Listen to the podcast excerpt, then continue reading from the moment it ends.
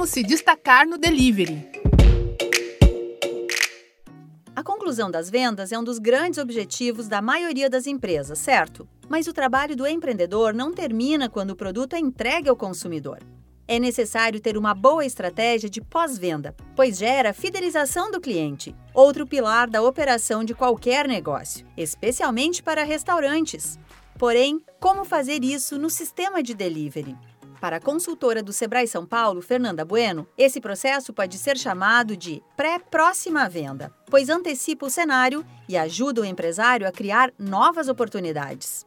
O pós-venda, ele também é conhecido como uma pré-próxima venda. Então, é um preparo que o empresário está fazendo para fidelizar o seu cliente. Eu preciso monitorar as minhas vendas, seja o número de vendas, número de entregas na noite, o tempo de entrega, até para acompanhar a qualidade do produto, do serviço que o cliente está recebendo. Existem algumas estratégias hoje que são bem comuns, né? Escrever cartinha para o cliente agradecendo, fazer uma carinha na embalagem. São alguns mimos, alguns cuidados que buscam a fidelização. Isso é muito importante porque se o cliente já conhece o produto, ele gostou, ele vai contar para os amigos, para os conhecidos, o custo para a realização desta etapa pode ser baixo. Se a comunicação acontecer via WhatsApp ou nos perfis das redes sociais, por exemplo, o empreendedor estará investindo seu tempo para conversar com o cliente. Mas também é preciso estar aberto para ouvir o que o cliente tem a dizer.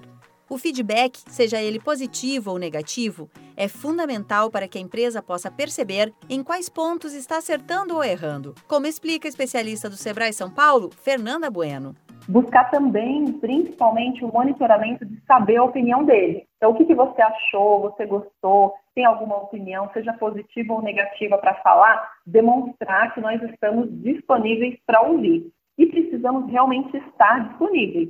Se às vezes a pessoa pergunta, ah, você quer fazer algum comentário? Sim, eu vejo vocês com frequência, o cliente ele vai questionar ou ele vai reclamar e a pessoa não está disposta a receber aquela crítica. Então, a crítica, ela tem que ser vista de uma forma positiva. É algo construtivo que me faz observar em que pontos que eu posso melhorar. Se a gente receber só elogios, nós não vamos pensar em ponto de melhoria. E hoje, a inovação, ela está nos pequenos detalhes.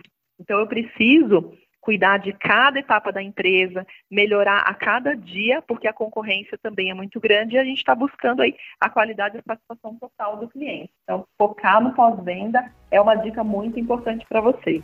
No site do Sebrae São Paulo estão disponíveis conteúdos, trilhas de aprendizagem e dicas para ajudar o empresário que quer organizar o sistema de entregas. Acesse sebraesp.com.br e confira.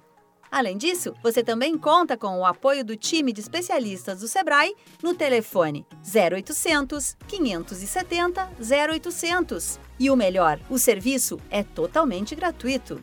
Você acompanhou a série Como se destacar no delivery. Para ouvir todos os programas, siga o Sebrae São Paulo nas redes sociais.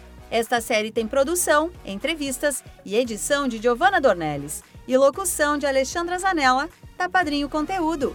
Até a próxima!